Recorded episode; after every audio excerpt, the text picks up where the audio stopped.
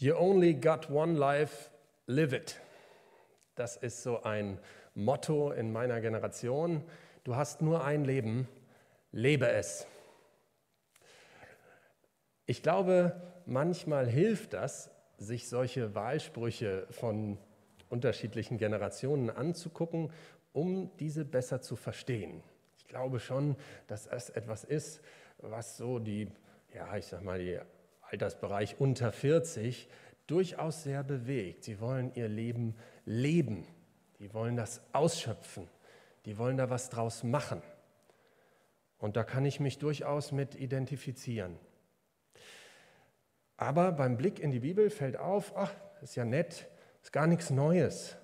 Ähm, da steht auch schon in Psalm 90 etwas ganz Ähnliches. Herr, lehre uns gedenken dass wir sterben, auf dass wir klug werden. Ich glaube, ganz besonders im Moment, in dieser doch sehr unsicheren Zeit, ähm, da hat dieser, dieser Psalm, dieses Psalmwort eine Schlagkraft. Warum? Uns fällt im Moment auf, oh, das Leben, das ist doch ganz schön zerbrechlich. Das ist angreifbar, gefährdet. Und manches, was wir sicher glaubten, ähm, wie es so immer so gleichmäßig weitergeht, oh, dem wurde gerade irgendwie so eine Grenze gesetzt. Da ist doch ganz schön viel gerade in Bewegung und durcheinander und wir wissen noch nicht so ganz, wie es weitergeht. Im Angesicht dessen stellt sich mir und ich glaube auch einigen anderen eine Frage, und zwar die Frage, was ist eigentlich wirklich wichtig im Leben?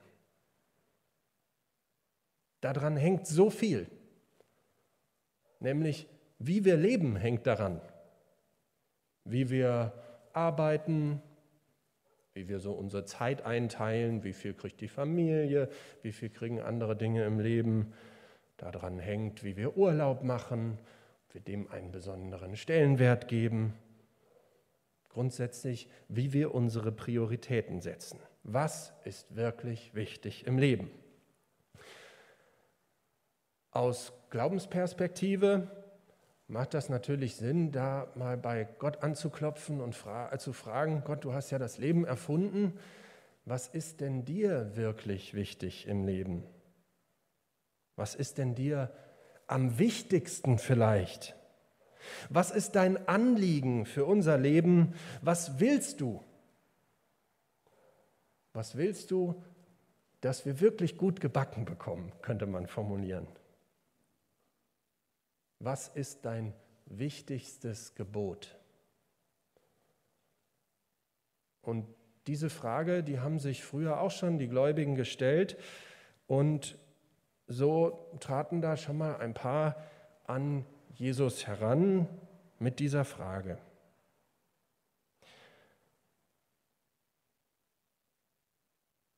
Ein Gesetzeslehrer fragte Jesus, Lehrer, welches ist das wichtigste Gebot im Gesetz Gottes? Jesus antwortete ihm, Du sollst den Herrn, deinen Gott, lieben von ganzem Herzen, mit ganzer Hingabe und mit deinem ganzen Verstand.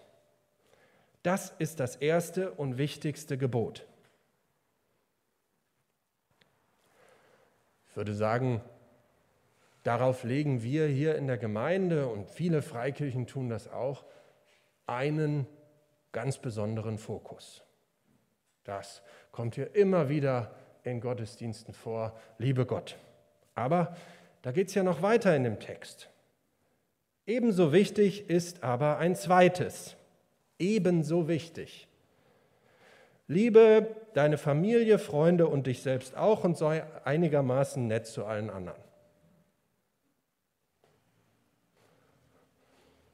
Einige schmunzeln, andere gucken irritiert. Äh, der Kenner weiß, das steht da ja gar nicht. Ich habe das mal so umformuliert, weil das, seid mir nicht böse, meine Wahrnehmung ist, wie doch viele Menschen leben und auch viele Christen. Ja, also liebe Gott, ja, und dann aber auch die Familie und man selber und seine Freunde auch noch. Und zu allen anderen sollen wir auch freundlich sein. So. Aber da steht er gar nicht. Tut mir leid. Da steht aber steht was ganz anderes.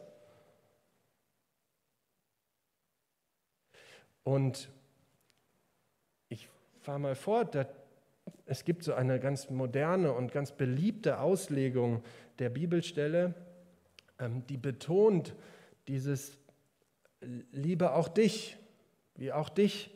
Nur wenn du dich lieben kannst, kannst du andere lieben. Also sei achtsam mit dir selbst, damit du liebevoll und anderen, äh, achtsam mit anderen umgehen kannst. Alles gut und richtig. Wichtig, das zu können, das zu lernen, ähm, sich mit sich selber zu versöhnen. Aus der Versöhnung mit Gott kommt Versöhnung mit uns selbst. Halleluja. Ja. Aber das ist auch nicht der eine Fokus dieser Bibelstelle, auch wenn das sicherlich eine neue und wichtige Entdeckung war, dass das da auch drin steckt. Nein, da steht was anderes und viele von euch werden wissen, was da steht. Jesus spricht, ebenso wichtig ist aber ein zweites, liebe deinen Nächsten wie dich selbst. Liebe deinen Nächsten wie dich selbst. Also, fang mit Gott an, liebe ihn, wende dich ihm zu, spüre die Sehnsucht, mit ihm verbunden zu sein und die Sehnsucht danach, dein Leben in seinem Licht zu erkennen damit fängt es an und das wird zwangsläufig, in Anführungszeichen, wenn du das richtig machst, dann wird das zwangsläufig dein Leben und dein Blick auf Menschen um dich herum verändern. Sofort kam dann aber die Frage, also okay, ich soll meinen Nächsten ebenso lieben und so weiter. Wer ist denn dann mein Nächster? Auch die Frage ist gar nicht neu. Äh, die steht auch im Lukas-Evangelium. Und damit möchte ich mich gleich beschäftigen und dann darüber hinaus mit der Frage, was bedeutet denn überhaupt Liebe? Also diese zwei Teile kommen jetzt auf uns zu. Wer ist mein Nächster und was bedeutet das, jemanden zu lieben? Auf die Frage, wer ist mein Nächster, folgt in Lukas 10 der, der, die, die Geschichte von Jesus vom barmherzigen Samariter. Und oh, die ist immer so, so toll. Ne? In jeder Kinderbibel habe ich letztens erst mit meinen Söhnen gelesen. Und ach Mensch, da liegt dieser Verletzte, ach der arme Kerl, das ist ja furchtbar. Und Mensch, und die kümmern sich gar nicht um den, oh ja. Aber ach, da ist dieser Samariter, oh toll, und der versorgt den ja super. Und boah, der bringt den sogar in die Herberge und bezahlt, damit der noch sich besser erholen kann. Und der lässt sich das was kosten und so. Ähm, ja, das steht da, das stimmt, ist gut. Ähm, aber die Pointe vom barmherzigen Samariter ist nochmal eine ganz andere. Die Pointe ist nicht, hilft den Menschen oder so, sondern Samariter, wisst ihr, wisst ihr, was das für Leute waren? Das waren Ausländer. Das waren Menschen, denen wurde nachgesagt, die, die riechen auffällig und die essen komische Sachen und die sind kulturell so anders. Und, und außerdem haben die so eine, eine, eine Religion, die ist so ähnlich wie das Judentum, aber ähm, also nee, mit denen können wir nichts zu tun haben. Die, die, die, die, interpretieren manche Sachen nämlich anders und da kommen die zu ganz anderen Schlussfolgerungen und das passt nicht zusammen. Nee. Die, die wurden komisch angeguckt. Also ein, wenn da jemand war und der hatte eine Wohnung frei und der wollte die vermieten, dann wollte der keine Samariter da drin haben, keine Familie aus Samarien. Ähm, so war die Perspektive auf die Samariter unter den Juden. Klingelt was? Gibt es heute noch. Gibt es heute noch. Die heißen nicht mehr Samariter, die heißen anders. Ja, aber ähm, so, und das erzählt so Jesus locker flockig, das ist super provokativ. Das war ein Schuss vor den Bug von allen Juden und deren Lebensentwurf. Das war, Leute, ihr habt etwas grundsätzlich nicht verstanden. Und ausgerechnet da, in der Begegnung, da ist was beschrieben, wer der Nächste ist. Dieser verletzte Mann hat den als den Nächsten erlebt und nicht die Frommen. Warum nicht? Ja, weil die hatten keine Zeit. Der musste zur Chorprobe, der musste in, der Gemeinde, in die Gemeinde und die blieben unter sich. So, der, der konnte sich nicht kümmern ähm, und überhaupt. Das ist die Pointe vom barmherzigen Samariter. Also es, es brachte die Leute massiv dazu zu überlegen, boah krass, wer ist also mein Nächster? Und ich glaube, das ist auch heute noch die, die Anfrage an uns, wer ist mein Nächster? Boah, sind das, äh, sind das auch Menschen, die vielleicht so ganz anders ticken als ich? Ja. Sind das Menschen, die anders glauben als ich? Ja. Das Menschen mit so einem ganz anderen Lebensentwurf, was weiß ich, was das für euch sein kann. Vielleicht Menschen, die in Patchwork-Familien leben oder sich ein bisschen unsicher sind, was ihre, ihre geschlechtliche Identität angeht. Das gibt es auch. Ähm, oder das Andersdenken, ähm, wie mancherlei der, ich sag mal, konservativen äh, Geschlechterentwürfe. Oder noch und nöcher, da kann man ewig weitermachen. Ja, genau so jemand war der Samariter, wenn man so will. Das sind unsere Nächsten. Habt ihr da einen Blick drauf? Und Jesus sagt, habt da keine Berührungsängste. Da passiert Nächstenliebe. Genau da. Der Mann, der da verletzt ist, dem begegnet ja Jesus durch diesen Nächsten. Der, der begegnet jemand, der ihm gut tut und so weiter, ähm, der ihm Heilung bringt, der ihn fördert. Könnt ihr das denken, dass in eurem Nachbarn, den ihr vielleicht gar nicht kennt, könnt ihr das denken, dass Jesus in dem ist? Ich glaube, das verändert die Perspektive auf Menschen. Ja, wenn Gott Ebenbildlichkeit in uns Menschen hineingelegt hat, in alle Menschen. Und Jesus, das perfekte und das, das gute und sichtbare Ebenbild Gottes war, wie es, wie es gut funktioniert, ja, dann lässt sich Jesus begegnen in Menschen, wo wir das vielleicht nicht für möglich äh, halten. Das behalten wir mal im Hinterkopf, wenn wir fragen, wer ist unser Nächster? Als nächstes gibt es so eine große Unterscheidung. Ja, früher, da war das ja alles so kommunitär und die Welt war noch klein und man kannte nicht alles und überhaupt, man, äh, Internet gab es auch nicht und man bekam nicht so viel mit. Heute ist das ja ganz anders. Man spricht von der Welt, von einem globalen Dorf. Also wir können ähm, das Leid in Mogadischu können wir wahrnehmen, wir sehen Erlebnisberichte, wir können medial Menschen von dort begegnen und wir müssen da auch lieben. Ja, das stimmt. Gleichzeitig ist es aber schon so, hier steht nicht Menschenliebe. Ja, hier, hier steht ja nicht, ähm, liebe Gott und liebe alle Menschen. Das hätte Jesus ja auch sagen können. Nee, da steht schon Nächster da gucke ich gleich nochmal drauf.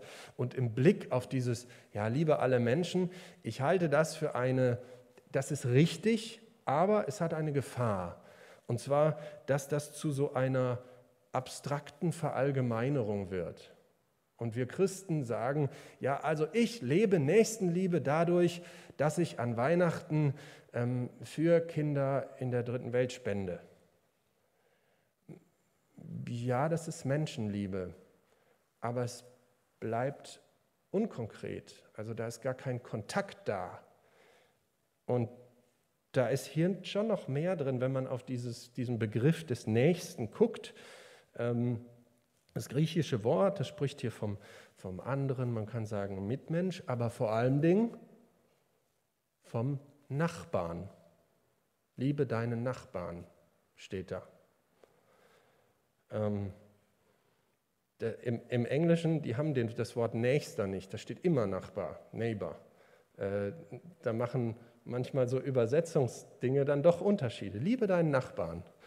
Und ich finde diese, diese, diese Vorstellung, die ist doch klasse, weil daran sieht man, aha, der Nachbar, das ist nicht so ein, der, der generelle, unkonkrete, unbekannte Mensch, den ich, zu dem ich freundlich sein soll. Nee, das sind ganz besondere Personen, Einzelne. Die sind verschieden. Liebe deinen Nachbarn. Je nachdem, wie ihr wohnt, entweder in äh, so Häuser, Siedlungen, Kontext, dann habt ihr so ein paar Nachbarn. Wenn ihr in großen Wohnanlagen wohnt, dann hat man da eine ganze Menge und so weiter. Um die geht es also scheinbar. Um Menschen in unserer Nähe. Das Adjektiv, das heißt nah sein. Liebe, die und räumlich gesehen. Und jetzt kann man fragen, na gut, das habe ich jetzt verstanden. Also ähm, aus dem, der Samariter-Geschichte verstehe ich, äh, ich will jetzt eine Menge Fantasie haben und da nicht Menschen ausschließen, äh, wo ich nicht weiß, wie ich mit denen um kann und so weiter, die so anders sind. Also die gehören dazu und die, die in meiner Nähe sind, also meine Nachbarn. Das ist jetzt heute mal hier meine Arbeitsgrundlage. Dann komme ich zu dem zweiten Teil äh, was ich hier fragen will, ja, was bedeutet denn das, diese Menschen jetzt zu lieben, also meine Nachbarn, die, wo ich einfach nur aus dem Haus gehen muss und klinge, ja, hallo, hallo Nachbar, also den soll ich jetzt lieben. Und auch da kann man das so ein bisschen durchgehen. Zum Beispiel gibt es ja einen Unterschied zwischen Gutes tun und Liebe, finde ich. Also ähm, Gutes tun, natürlich kann ich dem irgendwie nett grüßen oder ähm, mal seine Blumen gießen, wenn er im Urlaub ist und so. Äh, aber Liebe ist ja noch mehr als das. Ich glaube, Liebe ist grundsätzlich so eine emotionale Zugewandtheit. Und daraus kommt so dieses Hin zueinander. Na, ich will dir nahe sein. Äh, ich will mit dir verbunden sein. Ich will mit dir Zeit verbringen ich finde immer die, die, ganzen Texte über Liebe, und es gibt ja unwahrscheinlich viele in der, in der Bibel dazu, äh, die finde ich immer erklären sich am einfachsten über den Blick auf äh, Liebesbeziehungen zwischen Paaren. Ja? Also am Anfang, wenn man sich verliebt in ein Mädchen oder einen Jungen oder eine Frau oder Mann oder wie auch immer, dann ist da ja so eine, eine heimliche Begeisterung eine innere Bewegtheit, eine Sehnsucht nach Kontakt. Ja, also wenn es die Nachbarin ist, dann ist das nicht so, dass ich da guter Dinge sechs Jahre neben der leben könnte und aber sag Moin und mehr nicht. Nee, das ist nicht so, wenn man sich in jemand verliebt, sondern dann möchte man, dass da mehr passiert. Und dann passiert Folgendes, dann ist es auf einmal nicht nur Emotionen, sondern dann muss ich auch Entscheidungen treffen. Hilft alles nichts. Leben heißt entscheiden. Und zwar spreche ich sie an.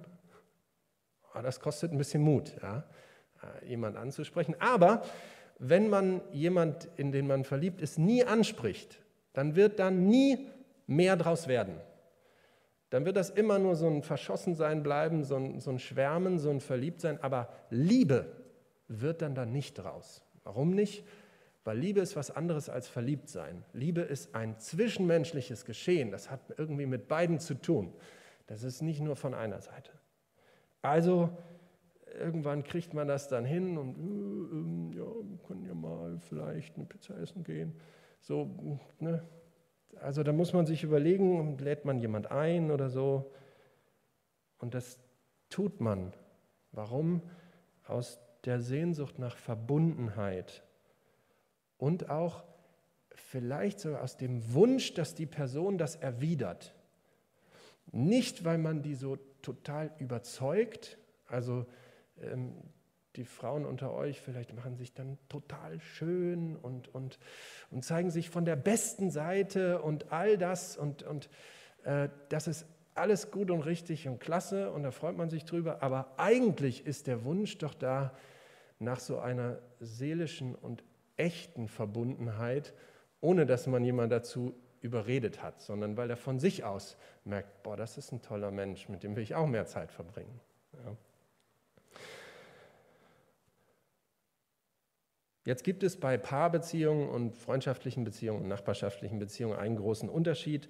Bei Paarbeziehungen ist das ja so, dass diese Sehnsucht nach Verbundenheit ist so groß, dass man darunter auch noch körperliche Attraktion ähm, versteht. Also da will man nicht nur sich nett unterhalten, sondern sich berühren, sich in den Arm nehmen, sich küssen und so weiter. Das ist bei Paarbeziehungen ist das der Fall und bei anderen Beziehungen nicht. Aber fast alles andere ist meiner Meinung nach übertragbar. Und ähm, damit ihr das versteht, ich erzähle mal ein Beispiel, also ein ganz positives Beispiel, wo ich erlebe, wo das unter Nachbarn, die Liebe unter Nachbarn total gut funktioniert und wirklich irgendwo so eine, ein liebevolles Zueinander hin hat. Das erlebe ich immer wieder am Campingplatz. Ja, also wenn wir nämlich da mit unserem 25 Jahre alten Wohnwagen ohne Mover da irgendwie angerollt kommen, dann kommen immer alle angelaufen und die wissen sofort, ah, die haben, die, die haben nicht sowas, ne, wo man den dann äh, automatisch einparken kann. Da müssen wir mit anpacken. Und ganz viele kommen von sich aus. Da, da muss ich nicht betteln gehen oder so. Das hat irgendwie so ein, so ein Flair. Oder ich erinnere mich, da waren wir in Holland am Campingplatz und da waren ein paar Jungs, waren Makrelenangeln und haben so einen Schwamm erwischt und haben da rausgezogen. In ein Mann hatten die, ja, wohin damit? Ja, natürlich sind die über den Campingplatz gelaufen, haben bei jedem haben im Zelt, im Wohnwagen geklappt, ja, moin, wir haben Makrelen, wollt ihr welche haben? Ähm, auch wieder mit Fischen zu tun, hatte was in Frankreich, da waren so Nachbarn von uns, die waren Franzosen und die sahen bei mir so eine Angel und ich kam da Abend für Abend ohne Fisch zurück. Und dann kamen die zu mir und äh, sagten auf Französisch, ja, komm mal mit. Ja, wir, wir zeigen dir mal, wie das hier funktioniert. Ja, und abends kam ich mit acht Fischen nach Hause. Äh, also, wie wunderbar. Viel weniger Berührungsängste, als ich das in normalen Wohnnachbarschaften erlebe, vielleicht liegt es Urlaub, an dieser gelösten Atmosphäre und darauf, daran, dass Menschen Bock haben, aufeinander zuzugehen, äh, sich zu begegnen, mal im Campingplatz so äh, unkompliziert. Und natürlich kann man auch, sagen, oh, ich liege hier in meiner Hängematte, dann wissen auch alle, oh, der will da lesen, den lassen wir jetzt mal in Ruhe. Ähm, gibt, auch, gibt auch Ausnahmen, aber gut.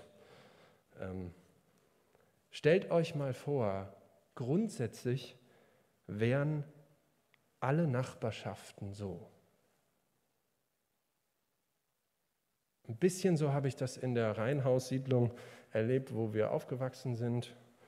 Ähm, meine Eltern haben beide so eine therapeutische Ausbildung. Als das so ein bisschen gesickert ist, hatten die hier und da mit Ehepaaren, waren die im Gespräch, die Schwierigkeiten hatten. Das hatte mit dem Glauben nichts zu tun.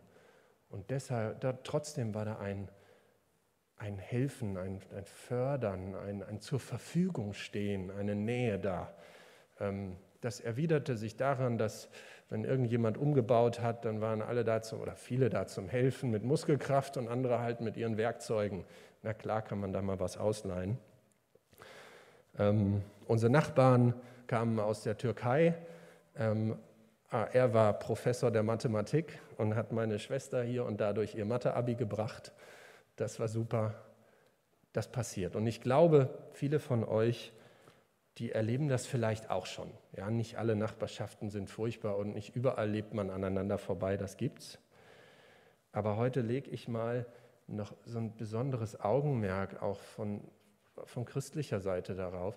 Stellt euch mal vor, jeder von euch hätte nicht nur die Gemeinde, so eine fromme Gemeinschaftsblase, wo alle Kontakte stattfinden und wo man herzlich miteinander unterwegs ist und wo man sich hilft und Sachen leiht und so weiter, sondern stellt euch mal vor, daneben hätte noch jeder so eine, eine fröhliche, liebevolle, helfende, ermutigende Gemeinschaft an seinem Wohnort.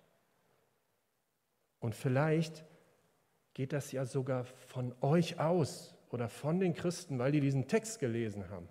Liebe deinen Nächsten. Und wir lassen uns ermutigen und zu sagen, oh, mache ich doch jetzt mal.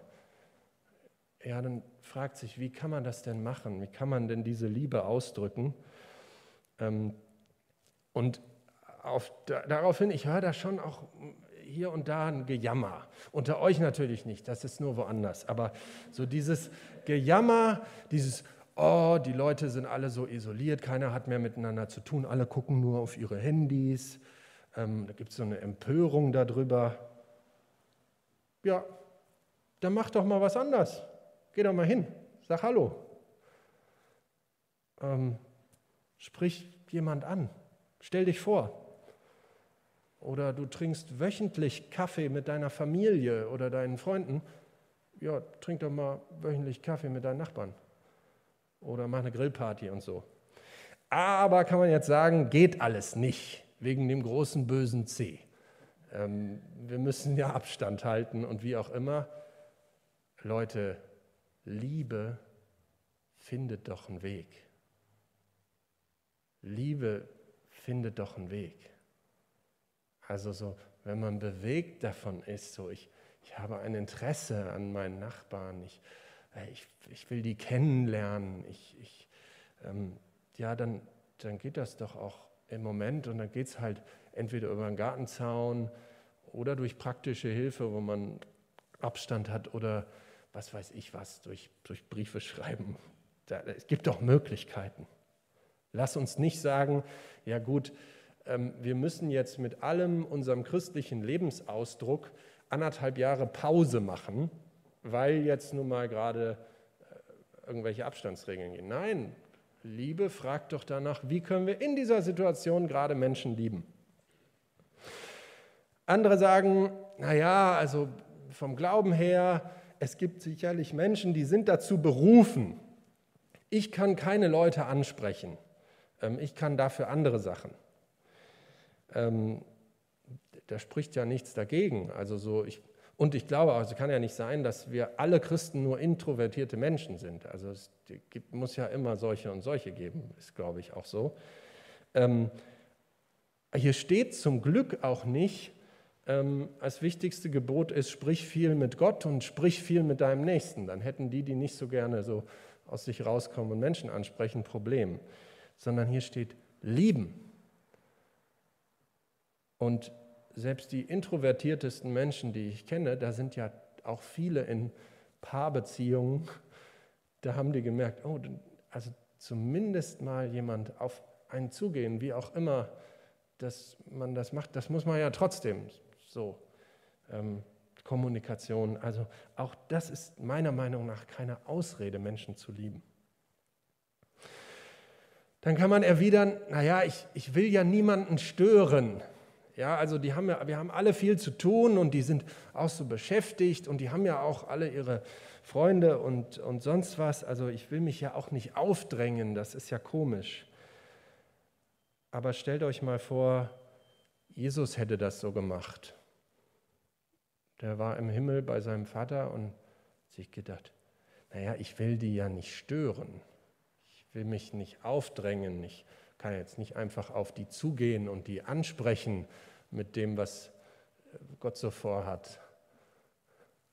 Ja, dann säßen wir heute nicht hier. Dann wüssten wir gar nichts von Gott. Ich glaube auch, es gibt einen, einen Unterschied, ein, ein, ein, ein, ein liebevoll, wachsam, respektvoll auf Menschen zugehen. Ähm, das heißt nicht, ihr sollt die mit der Bibel verhauen oder so. Ja? Also ganz und gar nicht. Lieben sollt ihr die. Ihr merkt, ich kann mich da so ein bisschen warm reden drüber. Warum? Weil ich glaube, dass das wichtig ist. Weil ich von Gott verstanden habe, dass es eins seiner ganz, ganz, ganz großen Anliegen für unser Leben. Und im Blick auf Ewigkeit und Tod am heutigen Tag da ist doch das mal so ein Anspruch, äh, so, ein, so ein Anstoß zu fragen, was ist wichtig?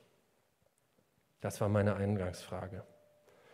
Und sie wird besonders drängend im Blick darauf, wie verletzlich und gefährdet und irgendwie auch manchmal wie kurz unser Leben ist. Herr, lehre uns gedenken, dass wir sterben, auf dass wir klug werden. Klug, wofür denn?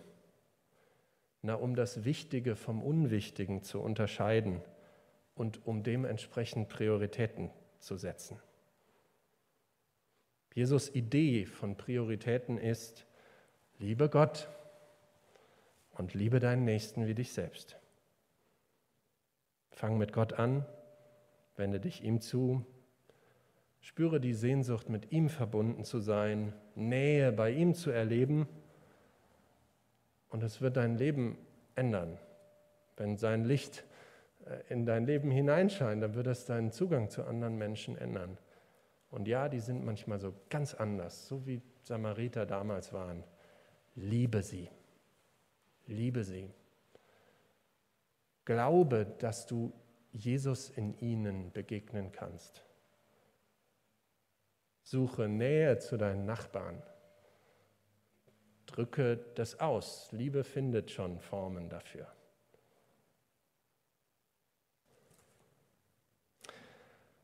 Ein Gesetzeslehrer fragte Jesus, Lehrer, welches ist das wichtigste Gebot im Gesetz Gottes? Jesus antwortete ihm, du sollst den Herrn, deinen Gott, lieben von ganzem Herzen, mit ganzer Hingabe und mit deinem ganzen Verstand. Das ist das erste und wichtigste Gebot. Ebenso wichtig ist aber ein zweites. Liebe deinen Nächsten wie dich selbst. Amen.